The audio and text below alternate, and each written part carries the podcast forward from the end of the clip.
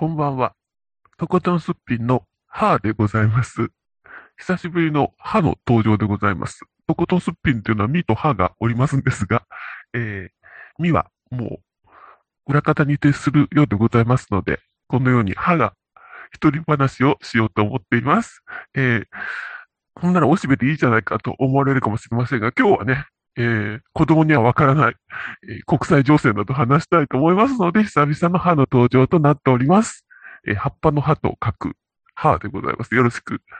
で、えーというのも、ずっと昔から聞いてくださっている方はご存知の通り、えー私、歯はですね、毎年毎年必ずドイツに行って、まあ、3週間ぐらいですね、あちらでアパートを借りて、えー悠々自適に暮らすと、まあ別にそんなに裕福ではないんですけども、ボロアパートを借りまして、で、そこのキッチンを使って、ドイツの美味しいものを、え市場で買ってきては食べて、で、そこでボヘッと過ごすのが、まあ、この世の、まあ、大変な幸せとして、で、それを、こう、楽しみに一年間を暮らすというですね、毎夏そこで暮らすことをとても楽しみに、それを糧として生きてきたものでございます。過去25年間ぐらいはずっと毎年それをしてきたんですね。それが、えーまさかこのようにふっつりと急に消えてしまうとは、うーん、2年半前ですかね。その時は、これがまさか最後になるとは思わず、いつもの通りのほほんと、ただまあ、お湯は忍び寄っておりましたので、そう長くはいけないかもしれんけど、まあもう2、3回行くとこかな、というふうにのんきに帰ってきてしまいましたら、えーこのコロナによって、自粛。で、まあ来年かな、まあ来年は無理かな、みたいな感じでずるずるっと来まして、もうそろそろ永遠に無理かもしれないな、と思いかけていたところに、今回の、まあ、国際情勢のドンパチが始まりまして、で、えー私が完全に、こう、もう二度とドイツには行けないなと思ったのは、ルフトハンザが、ロシアの上空を飛行できなくなったというニュースが来ましたね。で、えー南回りにするか、あるいは、えっと、アラスカのアンカレッジ経由で行くしかないということになって、いつの話やねんってことですよね。昔ね、遠い昔に留学してきた方々のお話を聞くと、いやーなんかアラスカ回るの大変でしたよ、みたいなこう自慢話とも言えないような、そういう話を聞いて、ああ、昔は大変だったんですね。えーあの、私はもう、直通になってからのことでございますよ、とかって話してたんですが、もう、世界は対抗してしまいまして、ちょっともうあっち回っていくのはちょっと体力的にきついな、という感じもあるし、それすらももうなんか、ちょっと危険も伴う感じでね、ロシア上空をルフトハンザが飛べないような時代が来るなんて。で、えー今回のこと、ことでありますが、ただですね、えー私のこう構成しておりますツイッターとかではもう早くも昔からっていうかだいぶ前から、オリンピックが済んだら、えーロシアが戦争を起こすぞっていうのは出てたんですよね。で、いや、どこと戦争するんだろうね。まあ、また武器の処理っていうかね、また賞味期限が切れそうな武器がいっぱいあって、それをどっかで使うつもりかしらみたいな感じで、まあ、うん、まあ、そういうの、うっすら平和ボケですかね。まあ、どっかでなんかあるんだろうなとは思ってたんですね。それに、だからオリンピックが終わるまでと言っていたので、納期に構えていたんですよ。それが、その2月の終わりにもう、その時に、そのニュースを聞いた時に、ガバッと、えー私起き上がりますと、え、まだパラリンピックやってないじゃんと、声に出して叫びましたよ。どういうこと？パラリンピックを無視するのも大概にせよ、プーチン、と思いましたわ。で、で、あの状況を見てると中国がなんか、あの何も手を出さないのはどうしたことかみたいな、それはオリンピックはまだですねんってとこでしょ中国からしたら、もう、その、バッハさん率いる、その、オリンピックって結構きついとこだってのはもう日本は重々わかってますからね。なんかいろいろ違約金とかあるんじゃないの？だから、パラリンピック済ますまでは何もできまへんで、ロシア班っていう感じで中国は足止め食ってますよね。だからなんかフライングしてますよっていう感じがしましたし、何？こう、パラリンピックとか無視してんの？っていう感じがちょっとあってですね、変なところでこう、義憤を振り回してしまいましたよ。それにね、えー私がちょっとピクッとしたのは、2月25日に世界配信で、日本の、えーツイッターでも2月26日なんですね。今確認しましたら。メルケルさんがベルリンのスーパーマーケットで財布を盗まれましたっていうニュースが世界配信になったんですよ。なんでこりゃ。それ一回プッてなりますよね。おい、おばはん。あの、政治から引退したからって言って、うかつやで、みたいな。まあでもベルリンのスーパーとかで買い物行っとるんや、普通のおばはになったんやね、みたいな水準で受け止めるニュースにしては変だなと思っていたら、まあやっぱりこう、こう、今から考えてみると、これが、えっと、その前日ぐらいに侵攻してるわけですよね。あの、ロシアが、あの、ウクライナにね。だから、まあ、このことを世界配信していいですよっていうか、なんかメディアに対してゴーサインが出たニュースだったんじゃないかなっていう感じがするな。つまりさ、メルケルさんが辞めるの待ってたんかいっていう。ねえ。やっぱり何？プーチンはメルケルはちょっと怖かったかな？めって叱られるのが嫌だったのかな？だからもう普通のおばはんになってベルリンで買い物するような人になったところで立ち上がった感じもするしね。ただね、ほんで、ライエンさんがまでいらっしゃるでしょ？ライエンさんってね、メルケルさんの盟友でらして、あの、まあ、シュッとした美人ですわね。あの方が EU、EU のその欧州委員会の委員長になられたでしょ？う。まあ、ご出世なさいましたこと。で、あの、あれがまた、こう、ドイツの新しい女性政治家の顔になってますよね。で、あの方が、まあ、EU の長になって、でも、まあ、とっさのこととはいえね、どんどん EU はなんか、そんならもうウクライナ藩うちに入りなはれ、みたいな。え、今まであんなにいろいろ大変でしたのに、いいんですか？こんなど、どさくさに紛れて入れてくれはるの？みたいな感じになって EU にとっとこう、こう、あの、ウクライナを入れてあげようとしたりですね、なかなかのこう、スピーディーな動きをライエンさんしてらっしゃるな、みたいな感じで、とにかく、こう、ドイツのそのあたりの、こう、人事が動いたあたりが、ちょっと鍵になってるかなと。ただですね、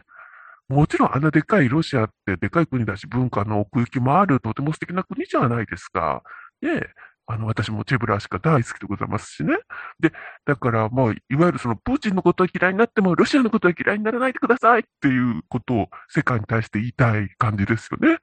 本当に。それは大雑把すぎるで、ロシア全体を嫌うのはね。そんなことをしちゃいけないっていう文化になっとなってたんじゃないの？あの、差別とかいうのはさ、なんか、その、属性をひとまとめにして、その丸ごとさ、こう、えー、下に見るようなことをしちゃダメだと。やっぱり一人一人を見るってことが大事だと。それは、えー、無茶なことをする、その一人の人間を嫌ったり、憎んだりするのは結構だけれども、なんかその人が属している、その共同体とか文化とか、その風土全体を嫌うのはちょっと大雑把すぎますねっていうふうに、世界は成熟してきてたんじゃなかったの？なんか。バカバカしいことはやめろっていう感じだね。はい。でね、そんな中ね、えー、ずっと昔に見たけど、もう一回最近配信の中に見つけましたので、えー、あの有名なひまわりという映画を見ましたよ。で、あの、なんか続々とね、単管系でひまわりを再上映するところが出てきてますね。あの、ヘンリー・マンシーンのね、もう曲が良すぎて辛い。もう、冒頭からこう胸を締め付けられるような音楽がね、ひまわりのこうテーマソングが良すぎて悪いってやつだね、もうこんなに感情をまず揺さぶれたいんじゃ、こう、あの、冷静に物語が見れませんでっていうぐらいな良すぎる曲が有名な、ひまわりっていうね、ソフィア・ローレンとマストロヤンニのまあ、イタリアっぽい大作りな顔のね、えー、ベタな映画がありますが、ただこれがね、あのひまわり畑っていうのがウクライナなんでしょ？で、えー、今回じっくりね、あの、今の目で見ましたけども、ロシアとウクライナが舞台だし、そのイタリア兵としてロシアにこう行かなければならなかったマストロヤンニ、それがソフィア・ローレンとその出生する直前にこう、できてしもうて、で、ソフィア・ローレンはとにかくもう一体、いや、もうセックスして、みたいなそういうこう、関係だったんですが、マストロヤンニがしぶしぶロシアに消えて、さっぷりさっぷり中でですね、八甲田山の目にあって、で、そこで、まあ、いろいろ話が転がって、あの、まあ、結局は戦争被害に遭いましたっていう話だね。で、これさ、イタリアの話だけれども、もちろん、えー、ドイツはまたナチスがあるので、またちょっとイメージが大きく、あの、余計なものいっぱいくっついてますが、やっぱりイタリアと日本って似てるね。こう、ゴッドファーザーとかの物語全体を見たり、あるいは、こう、イタリアを見つめるときに、日本が、その、第二次大戦後と、日本と似てるなっていう感じがわかります。で、この、捕虜になったんじゃないかと、シベリア送りになったんじゃないかと、イタリアで心配する人たちで、えー、それがなかなかね、負けちゃったから帰れないみたいなところ。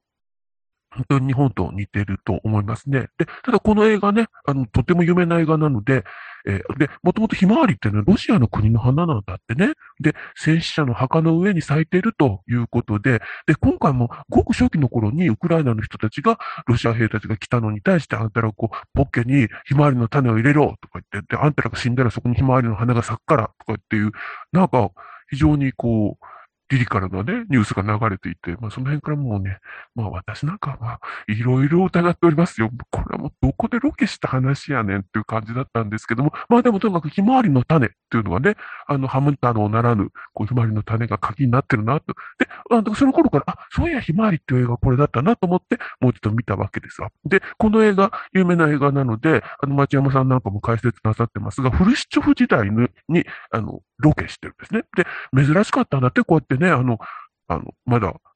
冷戦時代の頃に、ロシアで、あの、実際ロケしてるんですよね。だから、あの、モスクワの街なんかがこう出てくるわけですけども、その辺がすごく、あの、珍しい、ああ、昔のバリバリ東っぽいみたいなところが出てくるし、で、それに途中、その、あの、原発みたいな、こう、給水塔みたいなのが見えるんだね。すっごい近くにあって、うわ、これ、ロシアってこんなと思ったら、ちゃんと町山さんが説明してて、あれは1969年のロケだから、まだ原発はなかったんで、あれは原、あの、火力発電の、あの、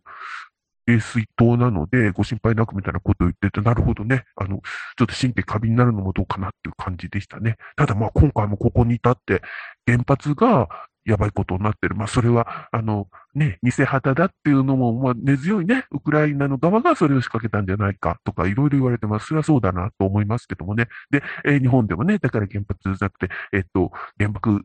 原水爆確保を持たなきゃとかってね、そんなことを持たなくったってもういっぱい備え付けてあるので、地雷のように日本のこの狭苦しい中にいっぱいいっぱい、えー、核の地雷が埋まってますので、そこをポイッとこう爆弾入れられたら、それで終わりやから、そんな別に武器わざわざ持たんでも、もう、えー、大丈夫よって感じがしますけどね。で、というわけで、なんかね、このヒマリアを見ても、イタリア人とか日本人とかさ、まあ、それにそのさっきのパラリンピックなんかもなんか無視されてんだよね、結局。大きな国、大きな政治、それに関わる人たちがもうこっちなんかもうプチプチ踏んづけてくるんだよ。ないがしろにするんだね。引き裂かれて滅びさせられてもいいやって。こう、そういう感じを、まあ、悲しむ映画になってます、ひまわりは。で、日本ももう常にそういう戦後のこう理不尽さ、戦争の理不尽さみたいなのを描くときに、なんでこんな目に行ったったときに、やっぱりなんか無視されてる世界の中で、あの冷静な民族っていうのは、こう、滅びてもいいと思われてんだなと。で、それも命を奪われるっていうのもそうなんだけど、なんかこう、感情を踏みにじられるっていうかな。その、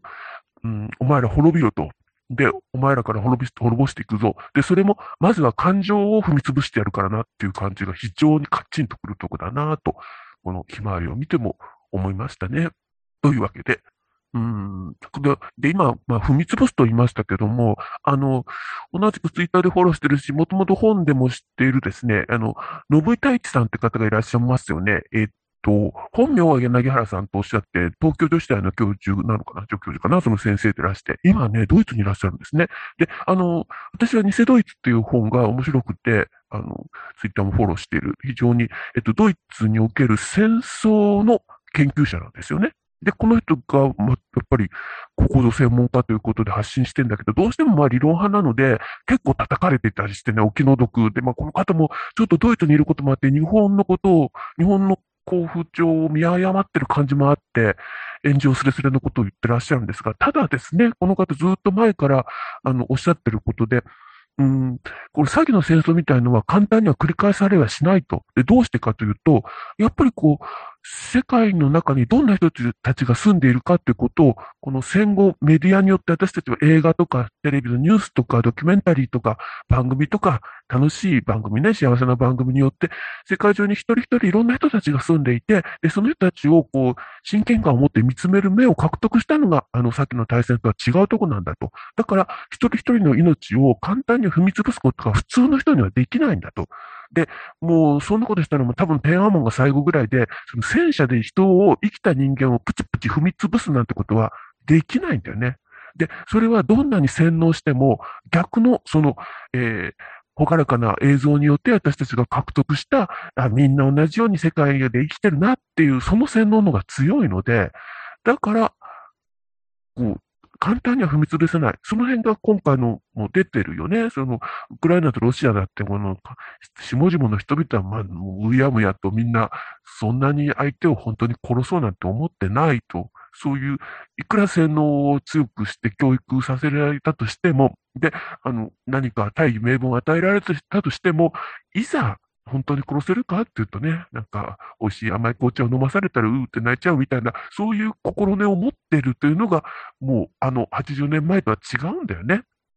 世界中の人がね。で、それを指摘してて、まあでもこれは今言ってもなかなかちょっとお花畑に見えるかもしれないし、逆になんかこう善意というものがあまりにも強すぎて、それでその、えー、まあ善意というですね、糖以上を飲んでるっていうかな、甘くそれでくるんでしまって、ちょっとこう、視野狭窄に陥ってる人も逆に多いので、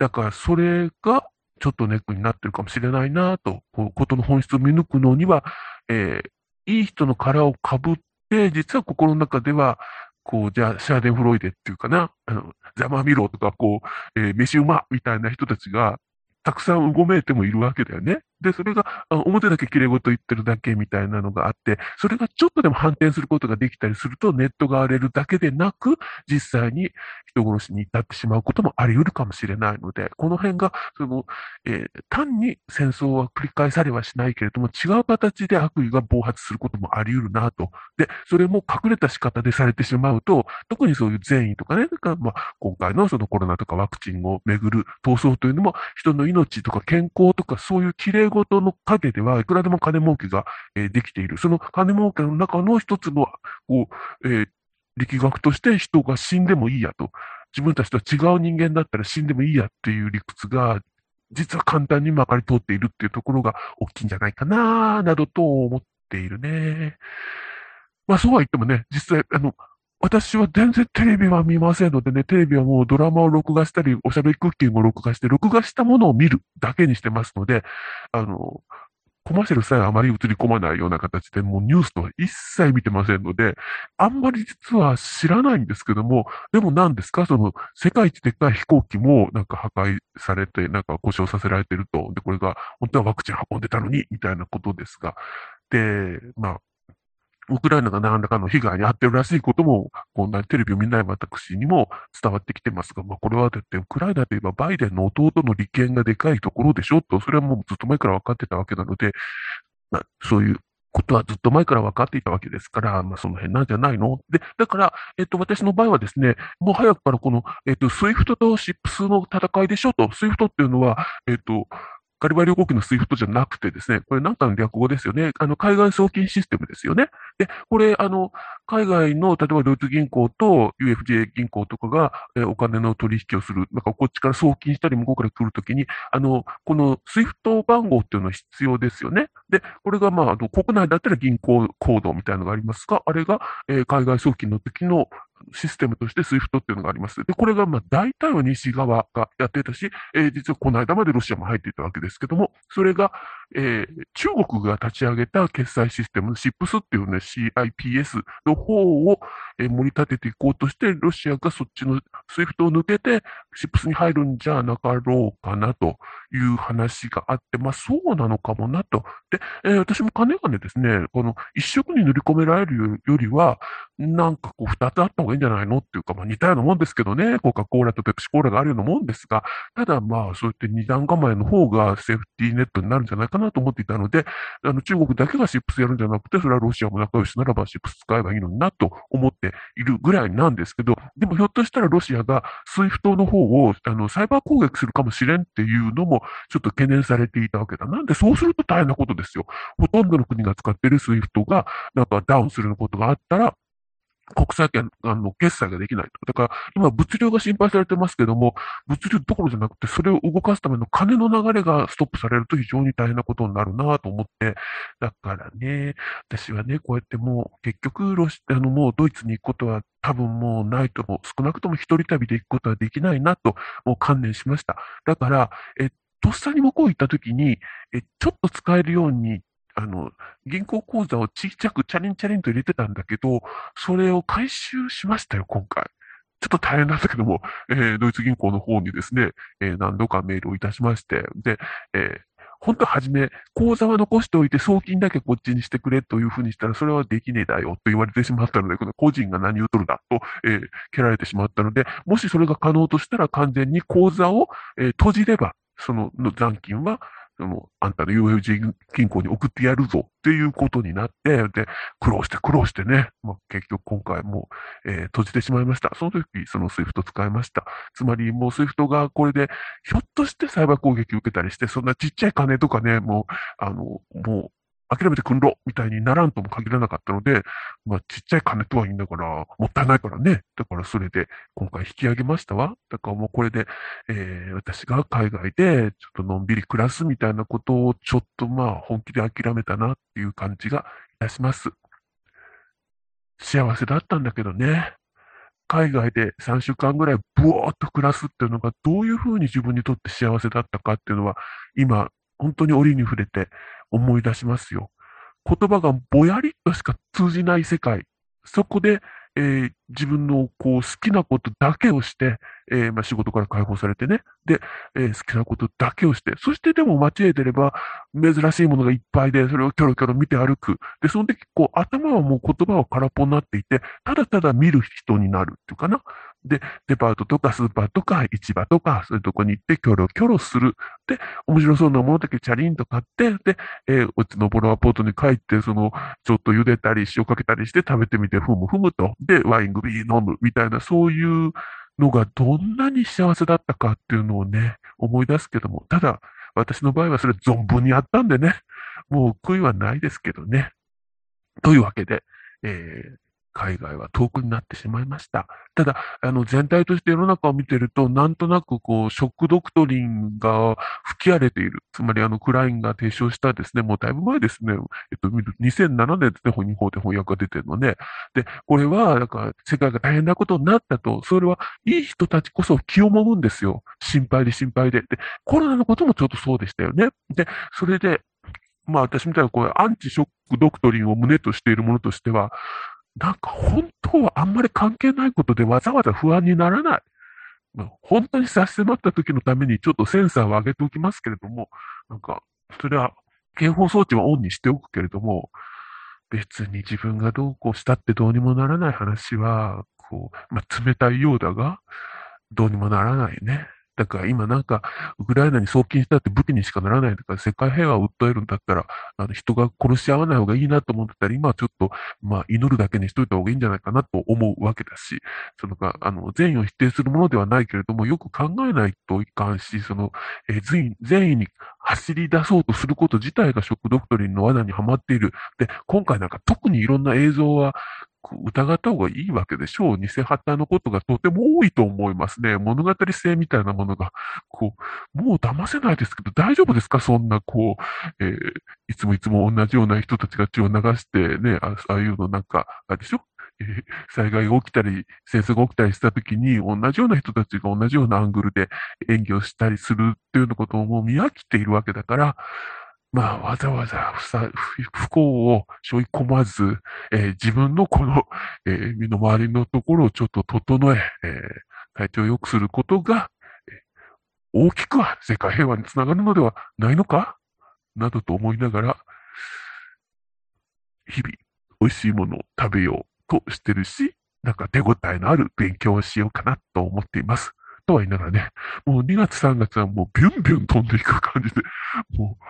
もうすぐ4月じゃん。大変。また新学期からとても忙しくなるから、今思いっきりのんびりしたいなと思っている、えー、母でございました。というわけで、えー、今回はちょっとおしべに任せられない話だったので、久々母が一人語りをしてみたわけでございます。では、また登場することもあるかと思いますので、よろしく。では、さようなら。